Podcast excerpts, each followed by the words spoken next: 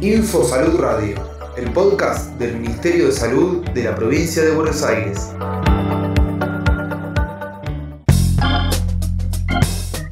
Campaña Mis días sin tabaco.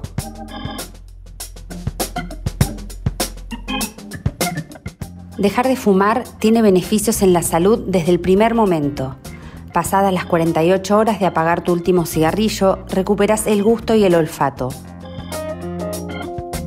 El humo del tabaco afecta a quienes te rodean cada vez que fumas en espacios cerrados.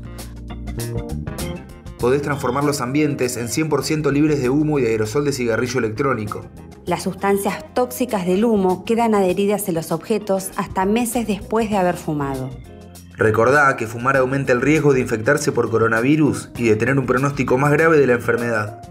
Cuando dejas de fumar, los que te rodean también lo hacen.